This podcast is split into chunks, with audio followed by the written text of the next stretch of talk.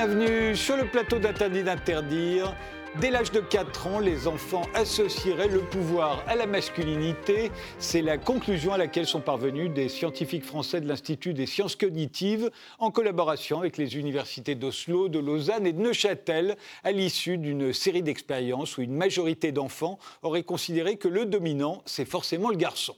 Au même moment aux États-Unis, des groupes de parole d'un genre nouveau voient le jour où les hommes posent le fardeau de leur masculinité devenue soi-disant toxique et peuvent se montrer enfin fragile et vulnérable. Alors faut-il se battre ou pas contre la virilité? S'agit-il d'un stéréotype de genre, d'une construction dans laquelle les hommes se seraient laissés enfermer depuis 100 000 générations et dont il est urgent de les faire sortir?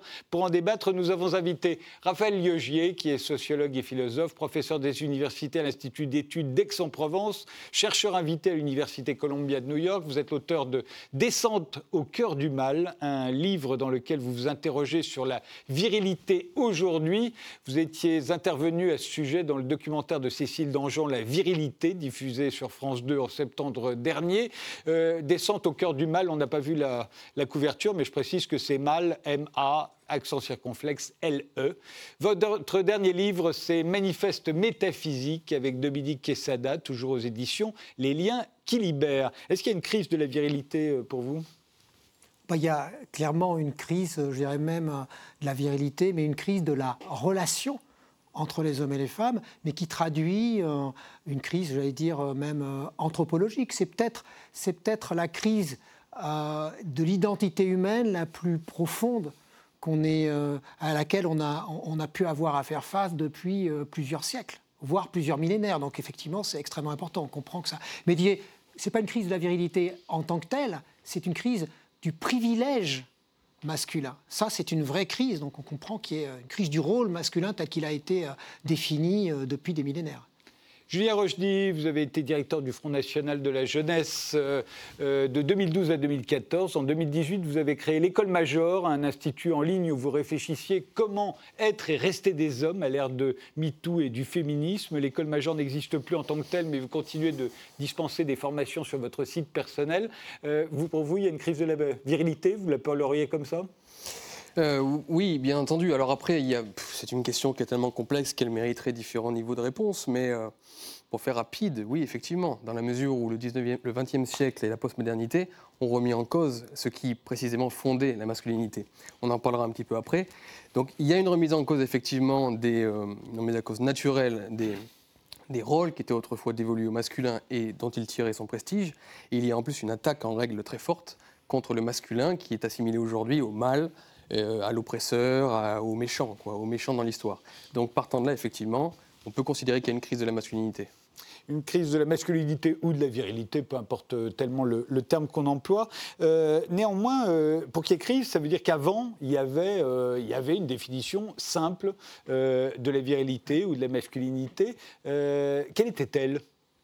Bah, c'est une définition, enfin, je sais pas, peut-être si vous voulez répondre. Vous avez l'air d'accord. Oui, bah, il y avait une stabilité de, dans, la, dans, le cadre des rôles sociaux qui étaient ceux dévolus aux femmes et dévolus aux hommes pour faire pour faire de façon très, euh, très générale, mais c'est pas quelque chose, c'est assez banal de dire ça, euh, c'est que la féminité, c'est euh, ce qui est, c'est ce qui est passif. En général, on regarde même dans les, civilisations, c'est ce qui est passif au sens même du symbole, c'est la lune, par exemple, mmh. dans la plupart des sociétés.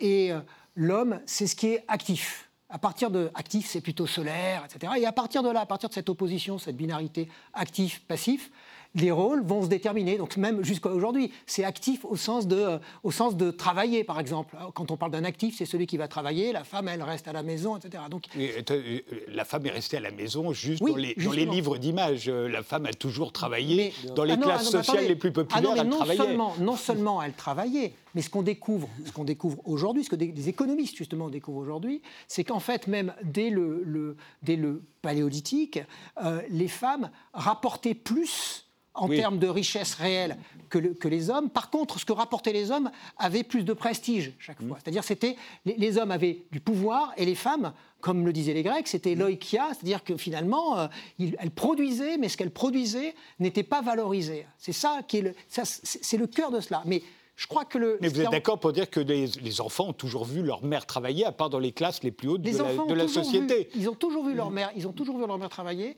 mais ils ont toujours vu leur mère en situation d'un travail qu'on pourrait appeler en quelque sorte sacrificiel. C'est-à-dire qu'elle se euh, sacrifie, c'est ça la, féminité éternelle, en quelque sorte, elle se sacrifie pour, euh, aujourd'hui, on va dire, le, le génie de l'homme. Jadis, ça pouvait être pour le guerrier, ça, pour, une, pour une tâche qui les dépasse, qui est plus. Vous savez, quand on dit euh, une femme, elle parle trop, ou euh, on ne veut pas qu'elle parle parce que ça serait euh, revendiquer une position qui consisterait à être active. Mais, euh, pardon, mais euh, pendant la, guerre de 14, pendant la Seconde Guerre mondiale, euh, quand les hommes partaient au front, c'était toujours les femmes qui se sacrifiaient ou parfois c'était un peu les hommes quand même? Non, alors c'est pour ça que c'est pour ça que j'employais le mot, j'employais le mot sacrifice. J'employais le mot sacrifice avec des pincettes, dire sacrifier. Et chacun sacrifiait de façon différente. Non, mais le rôle, non, ça voulait dire que dans le jeu de rôle, le rôle le plus important, le rôle fondamental, c'est celui des hommes. Donc lorsque c'est le rôle guerrier d'aller défendre effectivement, ce rôle, il est aussi imposé aux hommes. C'est-à-dire que quand il y a, quand il y a, quand je dis qu'il y a une crise de la relation euh, elle-même, il y a une remise en cause du rôle qu'avaient les hommes avec leurs privilèges, mais puis aussi le fait que oui, euh, le guerrier, ben, il meurt, il, va, il part au combat. J'ai pas dit que tout était, euh, tout, est, tout était rose. Je dis seulement que ce qui est remis en cause aujourd'hui, c'est ce jeu de rôle avec des rôles prédéfinis. C'est ça qui est remis Julien en cause oui, mais, bien sûr, mais il faut comprendre ça dans un, remettre tout ça dans son contexte historique, évidemment, parce que si on en dit simplement on demandait aux hommes de faire ceci ou on demandait aux femmes de faire cela, on ne comprend pas les raisons pour lesquelles on demandait plus particulièrement aux hommes de faire ça et les femmes autre chose. Euh, la, crise de la masculinité, elle vient d'où? Euh, Premièrement, il y a déjà un contexte socio-économique, des contextes socio-économiques qui font que nous sommes entrés dans une période d'économie tertiaire où le capitalisme nécessite des, consommateurs. On est entré dans un capitalisme qui nécessite un consumérisme. Donc c'est ça qui a amené les femmes au travail et donc qui a fait en sorte que le rôle masculin, qui était autrefois celui de provider en anglais, celui qui distribuait les ressources, qui, qui était fournisseur de ressources, n'est plus effectivement aujourd'hui absolu. Deuxième rôle qui, était, qui autrefois définissait la masculinité, c'est celui de la protection la protection guerrière, on en a parlé. Alors, la protection guerrière, ce rôle-là a été, remis, a été, je pense, extrêmement remis en question après le traumatisme des deux guerres mondiales, qui a profondément traumatisé l'homme européen. Et en plus, dans la domestication de l'homme auquel nous assistons aujourd'hui, on le voit, l'État, la judiciarisation, la police, l'administration a voulu prendre le relais sur ce qui était la sécurité des gens dans la rue. C'est normal, c'est le processus de civilisation. Et enfin, dernièrement, l'homme était fondé à fonder, ce qui le définissait.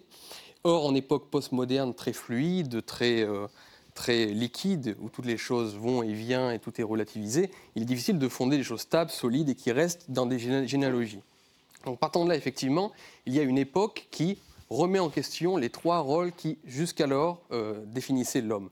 Et puis, c'est ce que je vous disais au tout début, en plus de cela, de manière pernicieuse, il y a une attaque en règle contre euh, cette masculinité que l'on aujourd'hui vomit.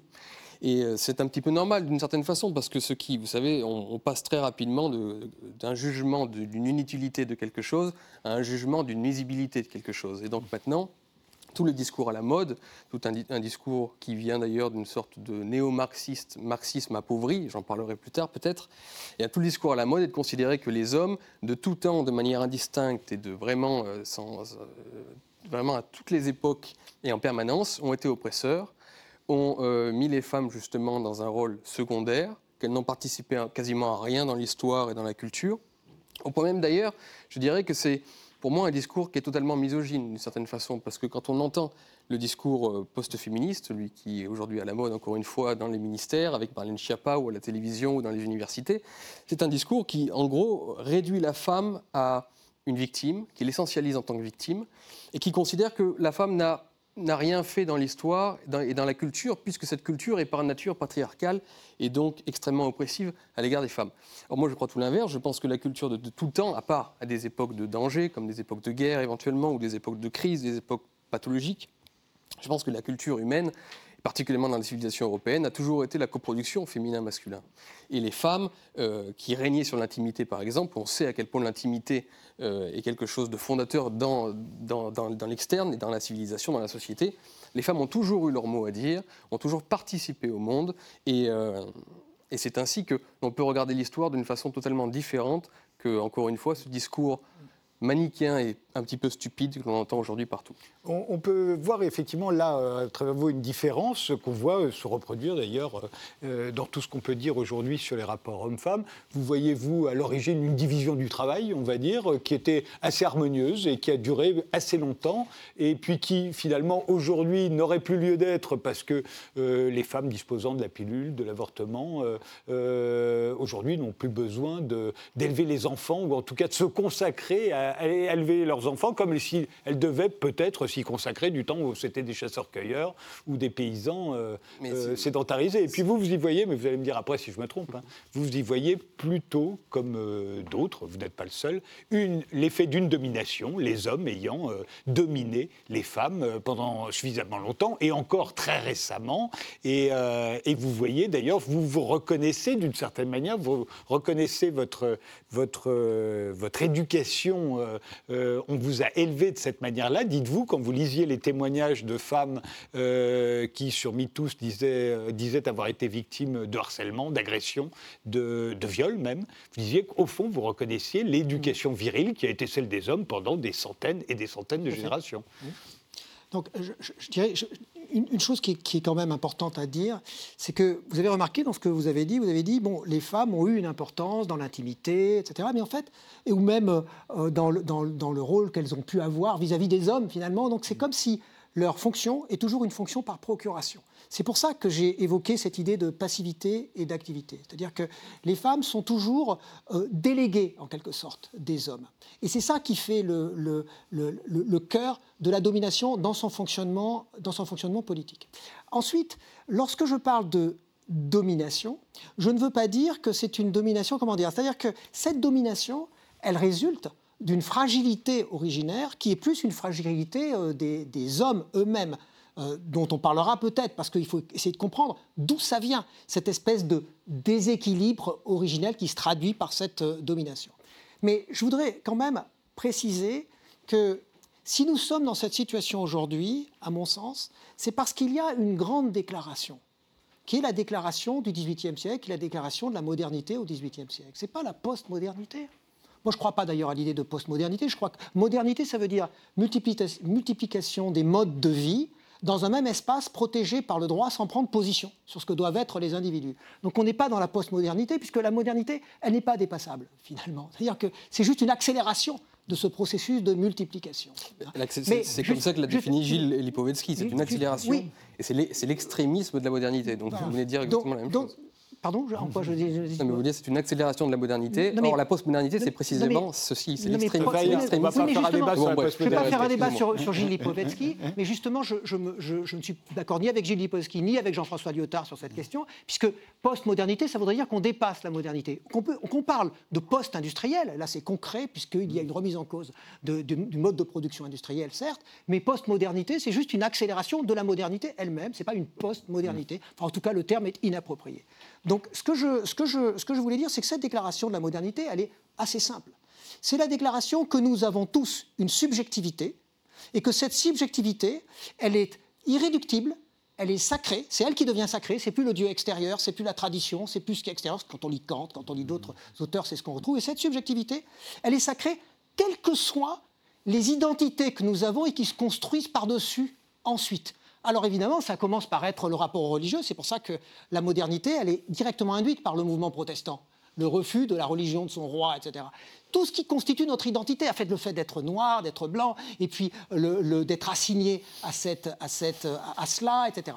Et le dernier moment, la dernière assignation, c'est l'assignation du genre. Donc cette promesse de la modernité, elle n'était pas accomplie. D'ailleurs, D'ailleurs, elle n'était pas accomplie alors que théoriquement elle s'adressait à tous les hommes et à toutes les femmes. On l'a vu dans sa traduction révolutionnaire en 1789, eh bien, que les femmes ont été associées dans l'action concrète, mais on a refusé de les associer ensuite dans le, dans le droit lui-même. Donc les femmes ont mis à peu près, on va dire, deux siècles pour que ça se traduise véritablement dans le droit. Sauf que ça, c'est l'extérieur de la spirale.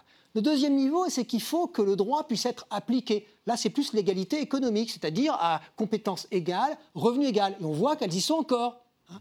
eh bien maintenant, on est au dernier moment de, cette, de, ce, de ce point central, ce point nodal, qui est le cœur. Le cœur, c'est quoi? C'est le fantasme lui-même qui justifie l'inégalité économique et l'inégalité politique, le, fantasme lui-même de l'idée selon laquelle les femmes ne sont pas autonomes, ont besoin des hommes, sont une sorte de corps passif qui est là pour faire jouir l'homme et dont il peut jouir aussi au sens civil, au sens d'une propriété. C'est pour ça que lorsque l'homme pénètre, la pénétration elle-même est, supposée être une possession, il la possède, il la prend, etc. Et la femme est cette quantité passive, ce bien fongible dont on a besoin, à la limite, dans la tradition, qu'il soit vierge. Pourquoi? Parce que plus il est neuf, plus il est vrai. D'où, vous voyez, cette, plus, il est, plus il est précieux, donc vraiment un bien fongible. Aujourd'hui, c'est ça qui est remis en cause, c'est le cœur du fantasme. C'est ça le cœur. Et c'est là le débat. Le vrai débat, il est sur le fantasme lui-même. Julien Rochdy euh, Il y a tellement de choses, je, ne sais pas vraiment par quoi commencer. Euh, bon, sur le fait que, que les, les, femmes. J'ai entendu votre, votre discours, euh, justement, qui vous remettez en cause l'idée que euh, enfin, vous, vous, dites en tout cas que le, plaisir des femmes était nié jusqu'alors et qu'il a fallu attendre MeToo pour s'intéresser. Pour discuter, parce que c'est plus compliqué que ça. Pour, s'intéresser au désir des femmes et, et, respecter la femme. Bon, je pense qu'il faut encore une fois remettre les choses dans leur contexte. Et quand on parle de domination, quand on, parle, quand on a cette vision de l'histoire, cette vision des choses entre les hommes et les femmes, je crois qu'on fait preuve vraiment d'une Star Warisation du monde, comme je l'appelle. Il y a les méchants et les gentils d'un côté. Je lisais dernière. Je n'ai pas dit ça. Je, lisais, oui, mais je, parlais de la relation. Mais c'est ce que je, c'est ce que je réponds. Je disais. C'est un rapport de domination. Un rapport de domination où il y aurait des rôles assignés. Effectivement, vous, vous parliez d'une division du travail. Je lisais dernièrement Christopher Lash, qui a écrit l'un de ses derniers livres, qui a écrit Les femmes et la vie euh, ordinaire et qui explique très bien que c'était les femmes qui faisaient vivre les centres-villes, qui faisaient vivre, qui donnaient du sens à la vie et de leur beauté. Et elle tirait un énorme prestige de cela. Et il explique d'ailleurs, voilà une théorie intéressante, il explique d'où vient le féminisme. Cela vient quand on a, avec la banlieusisation du monde, quand les, individus ont quitté les centres-villes pour aller vivre dans des banlieues sèches, sans vie, et où, toutes les vies se sont insignifiées.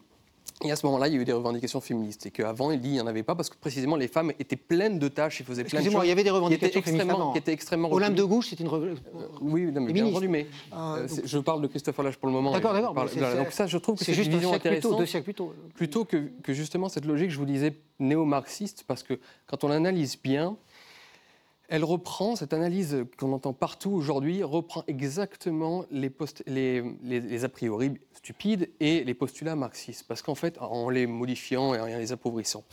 En réalité, ils se disent que l'égalité était originaire, c'est ce que je viens d'entendre un petit peu déjà, c'est-à-dire qu'au début, la fragilité est plutôt masculine ou ce genre de choses, donc à la base, en bah fait, il y a une égalité qui est naturelle.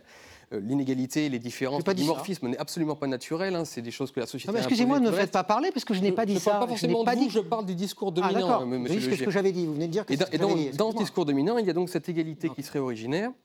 Et puis, euh, puis d'un coup, des hommes oppresseurs prennent le pouvoir sur les femmes, construisent une culture pour justifier leur domination. Il s'agit ensuite, puisque toute la culture euh, de la société, la culture de notre civilisation est en fait euh, l'expression de la domination masculine, eh bien, il faut supprimer cette société, faire table rase ou déconstruire, c'est le nouveau mot pour dire table rase en quelque sorte. Donc tout le discours post-féministe qu'on entend, qui est encore une fois d'une simplicité euh, hallucinante, eh bien, c'est ce discours dominant, mais il est, si vous voulez, déjà d'une, je trouve que c'est une insulte euh, permanente contre nos ancêtres. C'est à chaque fois que j'entends ça, moi j'ai l'impression qu'on traite ma grand-mère de débile et qu'on traite mon grand-père de salaud. Ce qui n'était pas le cas. Encore une fois, je pense que les hommes et les femmes ont toujours cherché euh, le meilleur, la meilleure complémentarité. Il y a eu souvent des moments où ce n'était pas correct, où il y a eu des moments pathologiques, mais ce n'est pas l'alpha de l'histoire, l'alpha et l'oméga de l'histoire. Alors après, que les femmes, justement, dans un nouveau contexte socio-économique, qu'elles soient en train de récupérer des droits c'est tout à fait légitime et normal. La question qui se pose pour les hommes, puisque l'objet de ce débat, c'est la, question des hommes essentiellement, c'est de comment se situer face à cela. Comment on peut continuer à se sentir homme Comment est-ce que l'on peut continuer à avoir un dimorphisme entre les hommes et les femmes dans une postmodernité que moi je définirais pour le coup comme un relativisme général, excepté sur l'idée que nous devons être tous absolument égaux et qu'il faut tout faire pour que l'égalité suprême advienne. Donc, dans cette euh, pathologie et cette folie de l'égalité, comment est-ce qu'on peut encore créer des distinctions hommes-femmes qui, selon moi en tout cas, sont à l'origine de l'amour et, sans desquelles on ne peut absolument pas se passer? Donc voilà, c'est la question sur laquelle nous nous travaillons, sur laquelle je travaille, et on peut en parler, mais la virilité, puisque encore une fois c'est le thème du débat, est une chose essentielle, accessible aux femmes, bien entendu, mais qui détermine les hommes. Mais justement, je voudrais revenir sur l'idée même de la virilité, puisqu'il y a l'idée qu'avant, il y avait une virilité, que c'était, en gros, l'homme ne pleurait pas, il était costaud, en tout cas, il se voulait comme tel, euh, il ne devait pas se montrer vulnérable, euh, il ne devait pas montrer ses faiblesses. On entend ça toute la journée, que c'était ça, euh, l'homme. Mais c'est faux, c'est une vision caricaturée. Alors, je ne sais pas, mais toujours est-il que si c'était le cas, je me dis, depuis 100 000 générations que nous existons, la sélection sexuelle aurait opéré de telle manière qu'il n'y aurait plus que des clones de Sean Connery, euh, euh, puisque les femmes, les unes après les autres, auraient succombé au charme de type très très viril. Alors il y aurait euh, Belmondo, ça va encore, puisque je vois qu'on voit Belmondo, on voit quelques figures masculines comme ça ici et là. mais Pierre Ninet, on se demande d'où il sortirait, c'est-à-dire que pourquoi il y aurait des, des hommes aujourd'hui si différents alors qu'il n'y aurait eu qu'une seule virilité admise, enseignée, entretenue et sélectionnée par les femmes qui, après tout, choisissent quand même euh, avec qui elles vont faire des enfants? Je veux juste répondre à votre petite question et ensuite rebondir sur ce qui a été dit précédemment. Sur votre petite question, il y, a Charles, Charles, Darwin qui y répond dans un ouvrage moins célèbre que son premier ouvrage, qui est l'ouvrage La descente de l'homme, la descendance de l'homme. Et dedans, il explique que ce qui fait la caractéristique de l'humanité, parce que c'est ce qui a fait sa force, donc c'est pour ça que c'est ce qui va se reproduire le plus, c'est la solidarité entre les hommes et la complexification des processus sociaux où chacun doit avoir sa place. C'est-à-dire qu'en gros, s'il y avait que des guerriers, on serait moins fort puisque ce sont les sociétés les mieux organisées qui gagnent et pas celles où il y a le plus de guerriers. Oui, c'est ce qu'explique Charles Darwin. J'entends hein, ce que vous dites, mais, euh, mais, il se trouve quand même qu'on voit que les femmes, à travers les âges, ont toujours choisi des hommes très différents. Ce que je veux dire, c'est qu'à l'époque où il y a les chevaliers, il y a deux types de symboles sexuels, on va dire au Moyen Âge. Il y a le chevalier et il y a le troubadour. Tout à fait. Euh, on peut voir même euh, plus récemment les mêmes femmes. Je ne sais pas, Ava Gardner, je crois qu'on a une photo d'Ava Gardner. Ava Gardner, elle, elle se marie avec Frank Sinatra, qui est l'incarnation de la virilité à l'ancienne, on va dire. Hein, le type Même si... Frank Sinatra qu'on va voir là, qui boit, qui fume, qui a un chapeau, qui traite les femmes un peu à la légère, qui est une sorte de prédateur, on le montre comme tel. Mais avant cela, elle avait été la femme de Mickey Rooney. Mickey Rooney, il faisait 1m50, il dansait, il faisait des claquettes. Vous voyez comment la même femme peut choisir Mickey Rooney et Frank Sinatra. Et comment puisqu'on reste sur euh, Frank Sinatra. Il a ensuite été le mari de Mia Farrow. Euh, on connaît Mia Farrow. Mia Farrow donc, a aimé Frank Sinatra, prédateur, etc. Puis après, elle a épousé Woody Allen, vous voyez, qui est le type qui va plutôt chez le psychanalyste. Euh, alors, c'est là, là, où je dis, est-ce qu'il y a vraiment, quand vous dites qu'il y avait une virilité, est-ce que vraiment, est-ce que ça n'est pas un cliché? Non, mais, je peux répondre à cette question. C'est que, déjà, justement, c'est que, encore une fois, c'est quand on, si on a une vision simpliste de l'histoire, et monolithique, on estime que la virilité a toujours été la même à, dans, toutes les époques. Vous parliez par exemple du, du, pleur. Chez les Grecs, l'andréia, la virilité, permettait totalement aux hommes de pleurer. Achille pleure à la mort de Patrocle et il n'y a aucune honte à cela. Donc la virilité a changé parce que les codes ont changé. Après, euh, si on reste purement dans l'évolution, pour répondre à votre question, pourquoi, à travers la sélection sexuelle, les femmes ont pu choisir différents types d'hommes Il y a la stratification euh, des, sociétés, où il ne peut pas y avoir que des alphas, mais il faut aussi des bêtas, des sigmas et tout le reste, pour rester vraiment très simple. Et vous savez que l'une des données de la virilité, par exemple, c'est aussi le savoir. C'est-à-dire qu'à l'époque du paléolithique, du néolithique, L'homme qui savait le plus, c'était celui qui, avait le plus de connaissances, c'était celui qui avait aussi le plus de pouvoir. Donc la sélection féminine des, des femmes ne s'est pas toujours faite, et exclusivement faite, heureusement d'ailleurs, euh, ne s'est pas porté que sur des hommes aux gros muscles qui ne pleuraient pas et qui tapaient sur tout le monde. Et c'est d'ailleurs ce qui fait la variabilité aujourd'hui de notre espèce. Donc pour répondre on à votre peut question, voilà. imaginer qu'au temps des hommes préhistoriques, il y avait les chasseurs de mammouths, mais il y avait aussi le type qui restait compter fleurette la femme en train de cueillir des fruits, et, qui, était tout aussi viril. Cher Frédéric Tadi, je, je, finirai juste là-dessus, dans l'évolution, ce qui est intéressant, c'est d'ailleurs ce qui explique pourquoi les hommes ont tendance à aller chercher le pouvoir beaucoup plus facilement et tendanciellement beaucoup plus fortement que les femmes, parce que là où il y a un point commun en revanche dans toutes les formes de virilité, qui encore une fois à travers les âges peuvent prendre différentes formes, c'est dans la nécessité de contrôler les ressources. C'est-à-dire qu'en fait, l'homme est porté justement vers l'extérieur, c'est ce que vous appelez actif, moi je ne dirais pas ça, mais enfin, c'est d'être porté vers l'extérieur pour contrôler les ressources, parce que précisément, les femmes en période de, de procréation ont besoin qu'on leur apporte les ressources. Donc tout l'homme dans l'évolution est porté à contrôler les ressources. Et comment est-ce qu'on contrôle les ressources? Par la politique, par la guerre et par le savoir aussi. Donc, je veux dire, vous, avez fait référence, euh, euh, comme ça, dans la multiplicité de, des petites références sur euh, les femmes et les hommes au Moyen Âge, par exemple, aux troubadours. Mais les troubadours, attention, parce que quand on fait référence aux troubadours, on fait référence déjà à un processus historique. Il faut dire Norbert Elias. Je crois que vous avez, je ne sais plus qui a fait référence à Norbert Elias déjà dans l'émission. Euh, peut-être pas d'ailleurs. Non. Voilà. C'est l'auteur de la civilisation de voilà, voilà. on va dire. Euh, c'est déjà un processus qui est pré-moderne, c'est-à-dire c'est déjà une tentative, c'est-à-dire l'amour courtois en tant que tel dans le sud-ouest se heurte déjà à un certain nombre de choses, c'est-à-dire la, capacité à percevoir les femmes autrement et une, on pourrait dire presque une, une pré-subjectivité.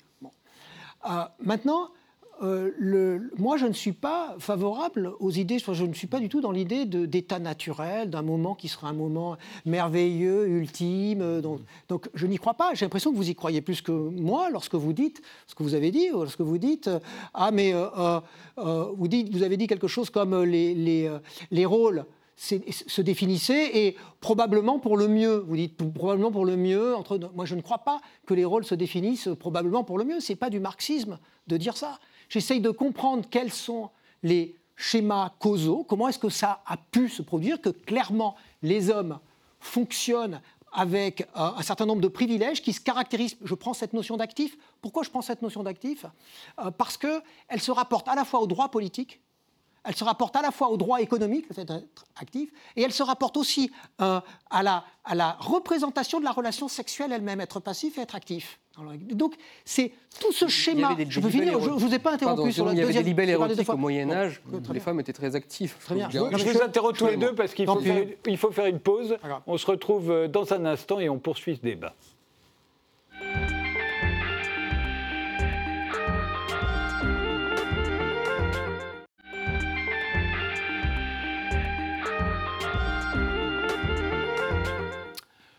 On continue notre débat sur la virilité et la crise de la virilité, s'il y a une crise de la virilité, avec Raphaël Legier et avec euh, Julien. Euh, pardon.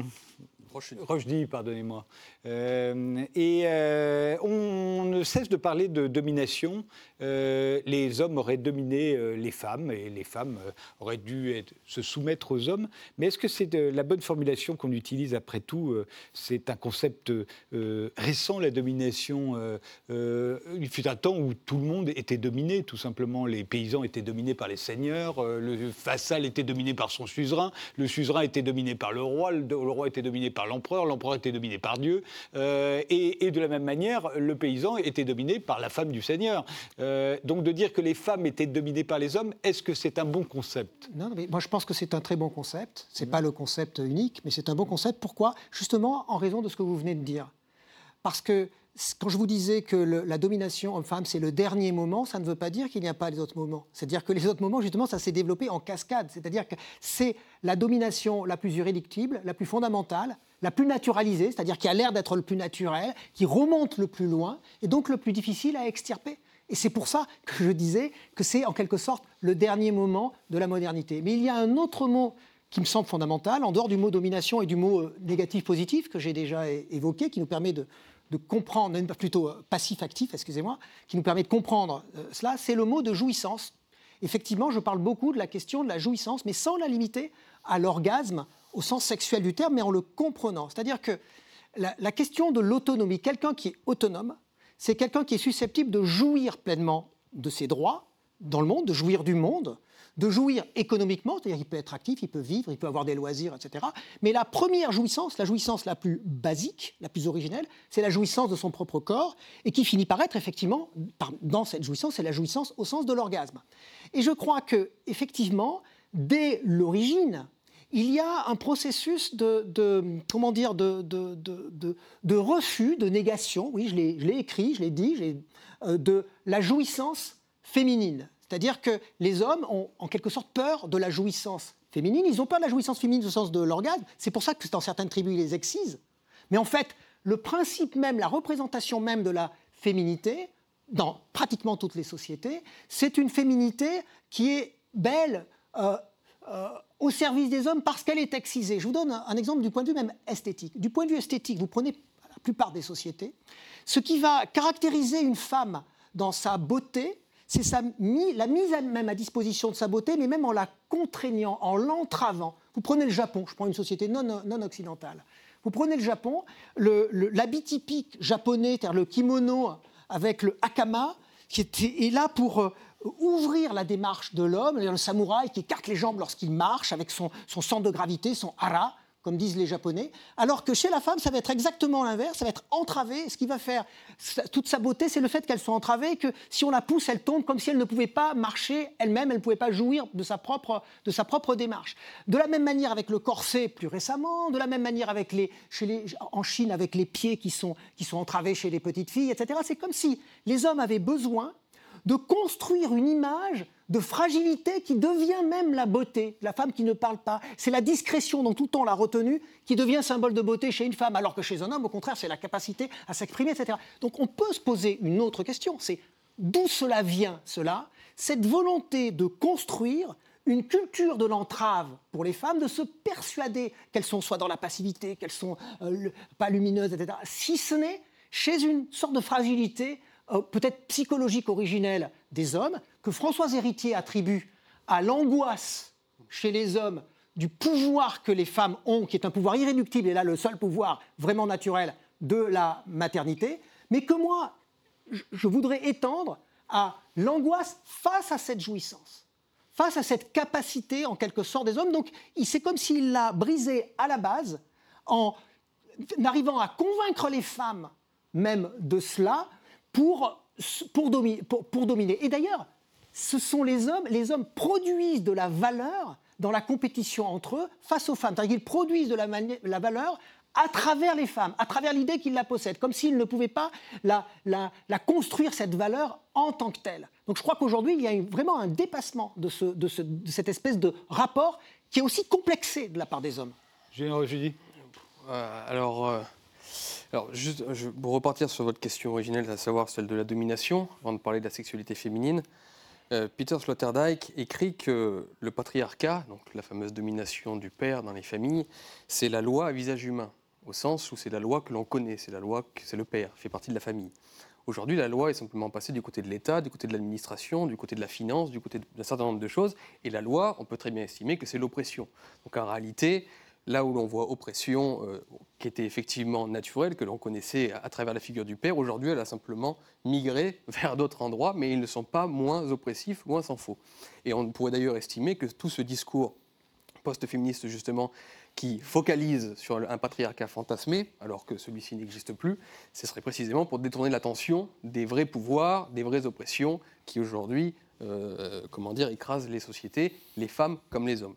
Bon, alors après, pour partir sur la sexualité féminine, tout ce que je viens d'entendre m'étonne parce que déjà, j'ai entendu parler de la, Chine, du, Japon, de l'Afrique avec les excisions, mais restons dans la sphère européenne. Et pour le coup, j'ai l'impression qu'en fait, à chaque fois que l'on regarde l'histoire, on ne regarde en fait qu'un petit siècle, qui est le 19e siècle, qui est effectivement le siècle de l'ère victorienne, qui est effectivement un siècle où le, du mariage bourgeois, bah, effectivement, on s'y ennuie un peu et tout le monde est engoncé. J'entendais justement des gens dire oh, on a toujours dénié aux femmes le droit de se masturber, par exemple, c'est-à-dire de connaître leur propre corps et leur sexualité. Mais lorsque vous lisez les manuels pour les petits garçons du 19e siècle, on dit exactement pareil pour les hommes. La sexualité tout entière pour les hommes et pour les femmes est totalement déniée et, méprisée. Donc le 19e siècle, effectivement il y a les corsets féminins qui sont, qui sont très, très durs à porter et qui, qui, contraignent la femme, je peux vous garantir que les habits militaires des hommes contraignent aussi énormément les hommes. Et que si vous allez dans d'autres époques historiques, parce qu'encore une fois, l'histoire, c'est pas un bloc monolithique, vous trouvez, comme à l'époque napoléonienne ou durant la Révolution, des robes féminines, au contraire très amples, qui leur permettent de, danser avec légèreté, et au contraire des hommes beaucoup plus droits et serrés dans, dans, des, dans des, vestes militaires qui les, qui les maintiennent. Donc, voilà, ce que je, conteste totalement, c'est cette vision d'une simplicité qui, qui, appauvrit tout, parce qu'on ne comprend rien si on, on, fait cette distinction entre passé et présent, où tout le passé, c'est vraiment la production euh, stupide et débile d'hommes grégaires et de femmes soumises, tandis que depuis les Raphaël hein. et, les hommes postmodernes, alors là, non, non, mais moi je suis pas un homme postmoderne. Non, non, non, moi je récuse Et nous savons enfin faire jouir les femmes. Parce que rien, que là-dessus, sur la jouissance des femmes, je suis désolé encore, je, retourne dans, l'histoire quand on s'intéresse à la question. Pas du tout un homme postmoderne. Il y a des, il y a des libelles érotiques au Moyen Âge. Euh, j'étais dernièrement au Puy, il y, a, un bar où ils ont conservé l'écriteau au, mari cocu, euh, venez, venez prendre un verre. Euh, enfin, c'est pas prendre un verre, à l'époque on disait pas ça, mais enfin c'est un bar pour, pour les maris cocus. Euh, euh, Il y, a, y, a, des écrits où on parle du clitoris dès l'Antiquité. Donc, je veux dire, il y a eu des, je ah pense que le marquis de Sade en connaissait autant, sinon plus sur la sexualité. De, et au XVIIIe siècle, on s'amusait autant dans, dans, les lits, peut-être qu'aujourd'hui, surtout qu'on fait de moins en moins l'amour d'ailleurs. Donc, je veux dire, je déteste cette vanité moderne ou postmoderne, appelez-la comme vous voulez. Nous avons enfin découvert des choses et nos ancêtres étaient des imbéciles. C'est faux. Non, mais, non, mais attendez, non, c'est pas du tout la. D'abord, première, chose, euh, il y a effectivement un réarmement moral général au XIXe siècle, qui est bien connu. Euh, mais J'ai l'impression que vous vous focalisez toujours sur cette période. Pas du tout. Moi, je, vous voulez Ah ben non, je me bah, focalise sur le 17e, 18e siècle, par exemple. Mais non, mais c'était plein d'époques historiques où les robes des femmes étaient mais non, mais, non, mais bien sûr. Non, mais je veux dire. bah, ensuite, mais ensuite les femmes. Mais non, pas du tout, absolument pas. Bah, vous m'avez parlé de la Chine, du Japon et de l'excision africaine. Mais monsieur, mais monsieur, alors pourquoi la Chine et le Japon, ça n'existe pas S'il vous plaît, cela dit, on peut revenir sur les hommes. On peut revenir au Moyen Âge si vous voulez. D'ailleurs, si on pouvait continuer de regarder des hommes derrière nous, parce que les hommes en armure sont plus corsetés. Non, mais prenons, mais prenons, mais non, mais là, parce que là, c'est un symbole guerrier. Non, mais là, vous, vous, c'est vraiment là, vous, jouez sur les mots, parce que au, Moyen Âge, justement, prenons l'exemple du Moyen Âge. Au Moyen Âge, la sorcière. Quelle est la définition d'une sorcière au Moyen Âge? La seule manière de définir une sorcière de façon rigoureuse, objective, je veux dire socialement, on peut raconter ce qu'on veut, quelle est la définition objective? La définition objective de la sorcière au Moyen Âge, c'est une femme qui est arrivée, qui à un certain âge, à un certain âge, n'est ni mariée, ni dans les ordres. N'étant ni mariée, ni dans les ordres, la, la, la, liberté, la jouissance de son corps et obsédée, l'image, l'obsession de la jouissance de son corps, euh, la qualifie de sorcière, comme si elle avait justement, c'est ça qui est intéressant, justement, euh, comme si elle avait un pouvoir, c'est pour ça qu'elle est supposée être sorcière, magicienne, etc., comme si elle avait un pouvoir incommensurable qui fait peur aux hommes du seul fait de n'être ni sous le contrôle d'un homme à travers le mariage de certains côtés, ni sous le contrôle d'autres hommes, les, le prêtre, les prêtres, dans le cadre, dans le cadre de, de, de la religion. Maintenant, ce qui s'est passé, euh, alors il y a des périodes qui sont effectivement, j'en ai parlé avec la période de l'amour courtois au Moyen Âge. Il y a une période aussi qui a été soulignée par. Pas un bloc monolithique. Non, mais c'est pas un bloc monolithique. Mais vous, vous bah, faites du bloc monolithique sans arrêt là. Donc vous ne bah pouvez pas. Mais si, vous dites, vous parlez post-modernité, un truc qui n'existe pas, mhm. euh, comme sous prétexte que vous lu. modernité, si vous préférez. Si vous, vous l'avez lu chez, Lipovetsky, mais bon.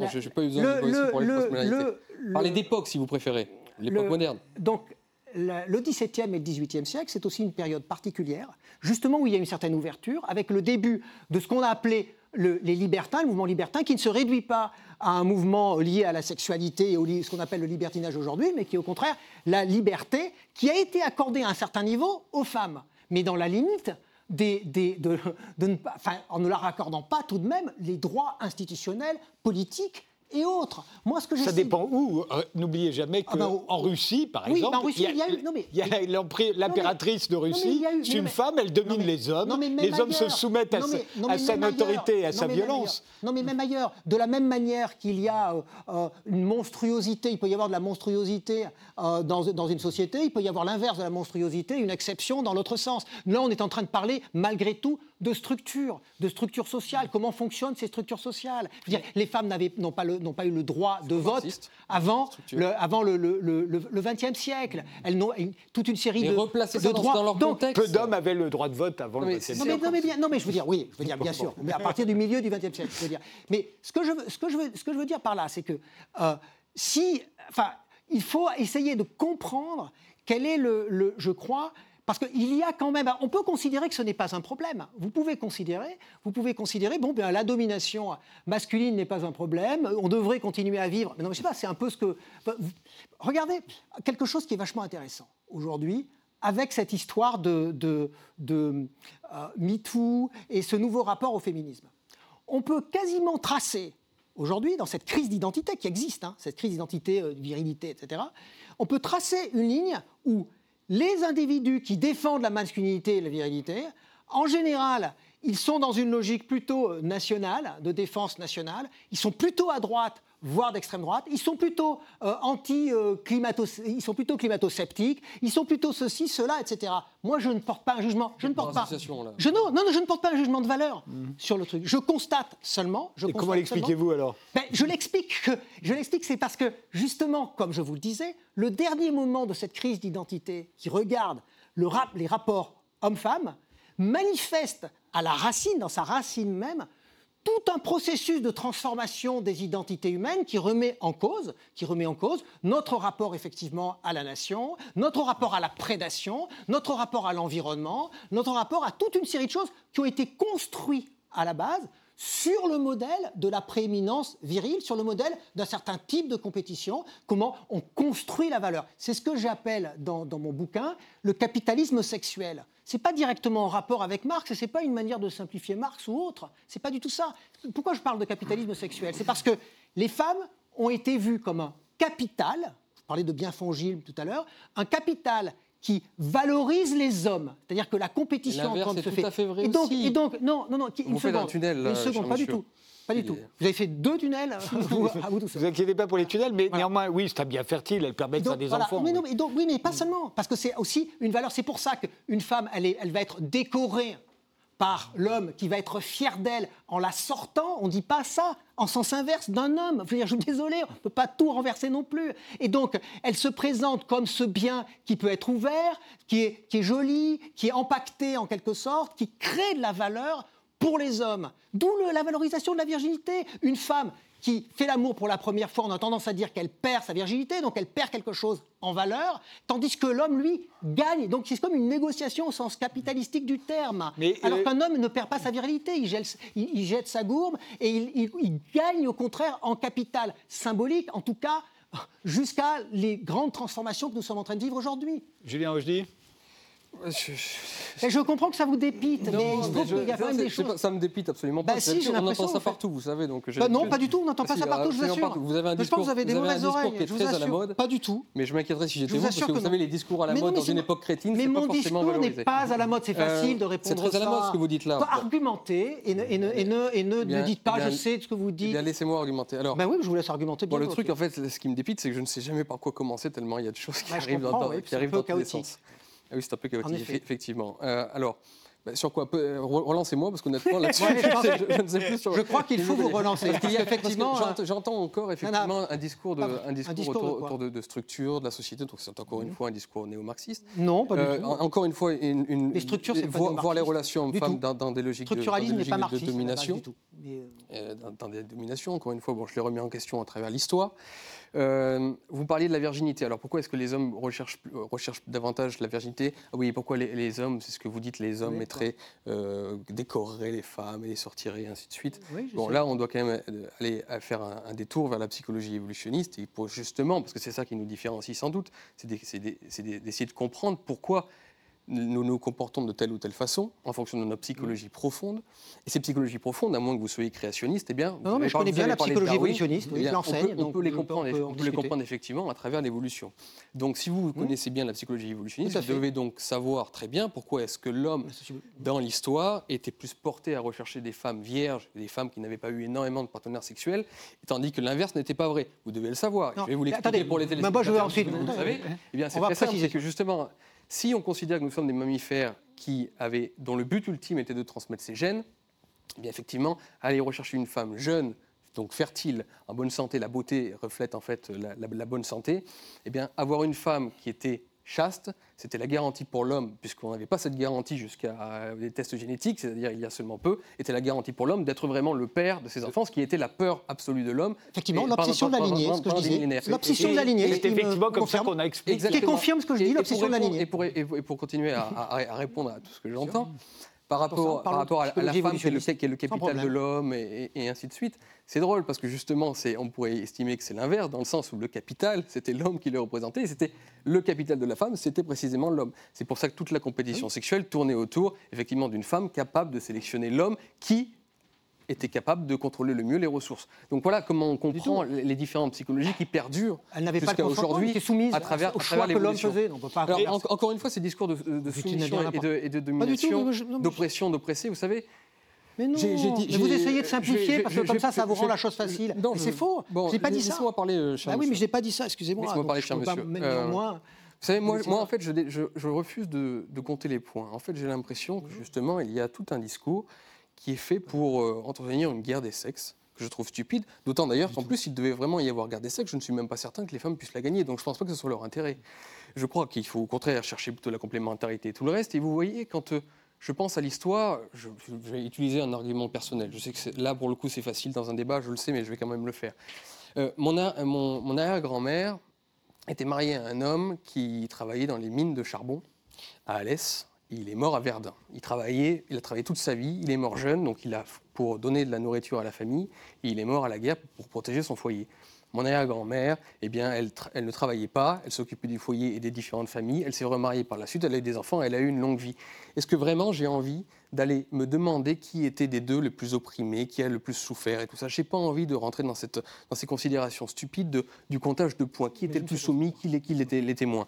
Encore une fois, je trouve que ce discours est absolument réducteur, stupide, et nous entraîne vers, vers je crois, un nihilisme absolu, parce que là où nous devons travailler, en fait, c'est plutôt d'essayer de trouver un féminisme qui s'occupe davantage du bonheur des femmes plutôt que de la haine des hommes, parce qu'en fait, ce discours-là, j'ai l'impression que ce discours post-féministe et, des hommes qui cherchent à leur plaire, euh, j'ai l'impression que c'est, si vous voulez, qu'ils aiment les femmes, qu'elles aiment les femmes comme les bolcheviks aimaient les ouvriers. Vous voyez, elles ne s'intéressent pas en réalité à leur, sort et à améliorer les choses, et donc la vie entre les deux sexes.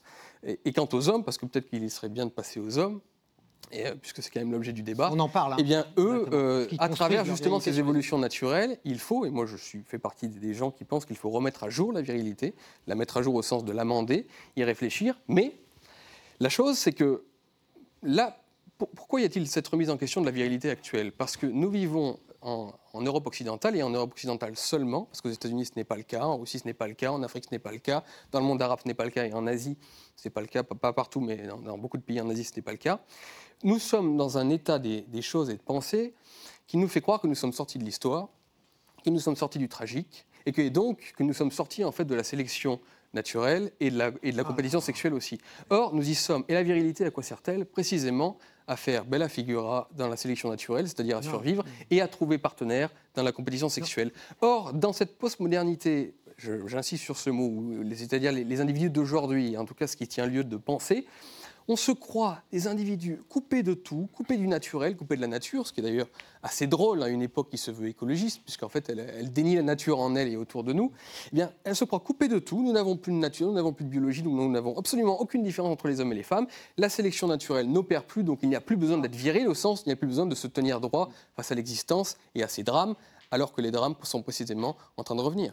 Non, la, référence, moi je ne peux pas laisser passer la référence à la sélection naturelle. Alors que on revient, ça veut dire là, on revient à Spencer qui euh, interprète euh, Darwin contre Darwin lui-même en disant euh, c'est la loi de la jungle et donc qui, avait une vision justement ce sont les plus forts, les, les plus forts au sens aussi viril et ensuite les plus forts au sens économique, etc. qui gagnent alors que Darwin s'en est expliqué dans le livre, je vous disais La descendance de l'homme que je vous conseille de lire. Bah, vous n'avez pas l'air d'avoir lu, excusez-moi. Je ne crois pas, je, crois pas que vous lu. Sur le sujet, un dernier, Très sincèrement, je ne crois pas, je crois pas vous l'intelligence collective d'Henrich, oui, il y a un mois. Moi, je ne l'ai pas lu. Par contre, je doute fort que vous ayez lu La descendance de l'homme vous entendez la sélection naturelle, vous voulez dire la sélection sexuelle Non, non, il y a, il y a deux choses. Effectivement, ce sont les, deux livres de Darwin, sélection naturelle au sens que la vie est tragique. Il ne s'agit pas simplement d'être le plus fort, j'ai l'impression que c'est la caricature que monsieur en fait. Bah non, il s'agit simplement de, comprendre que sans virilité précisément, on peut aussi disparaître. Juste une chose, euh, Maintenant, sur la, question, sur la question de la virginité et les arguments euh, euh, de la psychologie évolutionniste et aussi de la, ce qui a découlé la sociobiologie, toute une série d'autres choses. Un, c'est une coévolution gène-culture. C'est l'inverse. C'est une coévolution. c'est une coévolution gène-culture. C'est pas le, le, gène qui domine la culture, c'est la culture qui se retourne aussi ensuite sur le gène. C'est une, une, relation, ça ne s'appelle pas seulement l'épigénétique. C'est bien avant la, découverte de l'épigénétique qu'on euh, on, on, a réfléchi à cette idée de coévolution gène-culture du biologique et du culturel. Mais le deuxième point, prenons juste un exemple parce que c'est bien d'illustrer. Vous avez dit sur la pour, pour, prouver votre point sur quelque chose de particulier sur la question de la virginité, en disant oui, mais c'est parce qu'elles sont plus jeunes, elles sont plus ceci, plus cela, etc., etc. Et donc euh, c'est pour ça que la virginité. Non, ce qui compte, c'est effectivement, oui, c'est ce que dit aussi euh, la psychologie évolutionniste, c'est effectivement qu'il y a une angoisse masculine face à la descendance, et donc savoir que je suis vraiment le père, ce qui rejoint tout à fait mon argument. Mais en fait, l'important, c'est le pouvoir de contrôle. Parce qu'en sens inverse, vous avez des tribus où la première relation qu'a une femme, c'est la participation à un viol collectif des hommes, cette, des hommes, cette fois pour qu'elle ne sache pas qui est le père lorsque ce sont des tribus où les enfants appartiennent à l'ensemble de, de la tribu. Et dans les deux cas, c'est pour priver les femmes de leur capacité à contrôler leur corps et à contrôler leur destin. Dans les deux cas, c'est-à-dire qu'on voit bien que ce qui prime, c'est ça, du point de vue de la, si vous voulez, si on veut faire une argumentation. C'est pas euh, une sorte de pseudo-naturalité. Euh, donc la virginité, c'est parce que c'est plus jeune et donc c'est normal. Etc. Non, c'est pas ça du tout. C'est vraiment ce qui préside à ça, c'est l'idée du pouvoir de contrôle. Et donc, effectivement, aujourd'hui, nous sommes dans une société qui a, avec moult, c'est pas simplifié de dire qu'il y a eu justement des retours de l'histoire, il y a eu des, périodes où c'était un peu moins dur, un peu plus dur. Il y a eu des sociétés qui étaient des sociétés qu'on appelle matrilinéaires, qui n'étaient pas néanmoins matriarcales, où les femmes avaient un peu plus de pouvoir. On présume que les sociétés dites des chasseurs-cueilleurs pouvaient ressembler à ce genre de choses, etc. etc. mais aujourd'hui, clairement, dans ce processus historique, l'homme arrive, l'humain arrive à un moment, avec cette espèce de déclaration de la modernité, un moment où on accomplit cette idée que l'on doit dépasser aussi, que l'on dépasse aussi cette, je ne veux pas dire, l'idée c'est pas d'être dans une égalité qui serait une égalisation, c'est au contraire offrir la possibilité, l'égalité au sens, comment dire, statutaire, la capacité de jouir pleinement de ce qu'on est, c'est pas une, c'est pas de l'égalitarisme, c'est la possibilité protégée par le droit de se différencier autant qu'on le souhaite. C'est pour ça que ça produit aujourd'hui la fluidité du genre, toutes ces choses que certains ont en horreur, mais ils ont ça en horreur au niveau de la sexualité, mais ils ont en horreur aussi dans l'évolution de l'identité nationale, avec toutes ces choses-là. Ils ont en horreur la, critique qui est faite aujourd'hui euh, du rapport euh, prédateur entre l'homme et la nature, parce que c'est la continuité de tout cela. Dernier mot, Julien Rochdy oui, bon, bah après, on, peut, on peut tout remettre en question et estimer qu'effectivement, il faut être dans une coupure généalogique, il faut se, déraciner entièrement de la nature en nous et de tout le reste pour être des individus abstraits euh, qui, qui sortent pas de, la rien et autoconstruits sorti l'idée des, docteurs Maboul des, des, sciences sociales. Bon, tout ça est possible, bien entendu, mais je crois que ce n'est euh, que ce n'est finalement, ça, ne, débouche que sur du nihilisme, c'est ce que l'on voit, ça rend malheureux les gens. Toutes les statistiques montrent que hommes comme femmes sont de plus en plus malheureux, malgré tout ce que l'émancipation dont on nous rabat les oreilles. Donc je crois qu'il faudrait justement penser, euh, si vous voulez, bien sûr, continuer à estimer que les droits doivent être égaux pour tous, ça c'est un acquis de la civilisation européenne et c'est absolument parfait. Mais après, je pense que l'on entre dans une pour le coup une oppression beaucoup plus insigneuse, beaucoup plus vicieuse lorsque l'on cherche à indifférencier absolument les sexes, lorsque l'on oblige finalement les sexes à être rien, c'est-à-dire à être des genres qui se sélectionnent en, vertu de, ceci ou de cela sans aucun fondement réel. Je pense qu'effectivement, malgré tous les discours qui peuvent régner à Paris Centre, les femmes seront sont, étaient, sont et seront encore à la recherche, pour la plupart d'entre elles, pas toutes bien entendu, à la recherche d'hommes qui restent masculins. Et, euh, et, l'inverse est, vrai aussi, d'hommes qui sont à la recherche masculin, qui restent masculins, mais dans tous les sens variés qu'on a pu voir, ne serait-ce que sur ces écrans. Et, ça va encore plus loin, euh, cher Frédéric Tadei, c'est qu'en plus, il va nous falloir, et c'est là l'enjeu, je pense, de l'époque, par rapport aux hommes, et aux femmes, il va falloir nous repenser la virilité, mais ne pas la nier et estimer qu'en tout temps et à toutes les époques, et particulièrement aujourd'hui, celle-ci est néfaste, nuisible et négative. Non, elle est utile. Elle est utile pour les hommes, elle est aussi utile pour les femmes. J'aurais aimé parler de ça, par exemple, mais la virilité, les femmes en sont capables. Il y a Hervé Mansfield qui a écrit un livre sur la virilité, qui était professeur à Harvard, qui a écrit une phrase que je trouve très, que je trouve très intéressante. Il dit que la virilité et le pouvoir, c'est comme l'alcool les femmes sont capables parfois de tenir l'alcool mieux que certains hommes, certaines femmes, mais d'une manière générale, tendanciellement, les hommes tiennent mieux l'alcool que les femmes. Eh bien, la virilité et la puissance, c'est la même chose. Et donc, il faut repenser cette virilité dans le respect des femmes et dans les acquis de la modernité. Mais il ne faut pas le nier et surtout, il ne faut pas rentrer dans le nihilisme absolu qui est la négation de la nature. moi, je suis d'accord avec vous sur une chose. Sur une chose, je suis d'accord. Je, termine mon livre par ce que j'appelle la transvaluation en prenant ce terme. Anish, non, non, sur ce truc. C'est-à-dire transvaluation de toutes oui, les valeurs. Oui, exactement. C'est-à-dire, je pense que qu'est-ce que c'est que la transvaluation? C'est l'idée qu'on peut garder les mêmes formes, mais qu'on fait, qu'on ouvre la signification qu'ont ces formes. C'est-à-dire que ce qu'on attendrait d'un homme comme étant ça, sa virilité, bah, ça peut se traduire par autre chose, et inversement chez une femme. En fait, c'est ça l'enjeu fondamental. Je vous remercie tous les deux d'avoir participé à ce débat. Merci de nous avoir suivis. Rendez-vous au prochain numéro.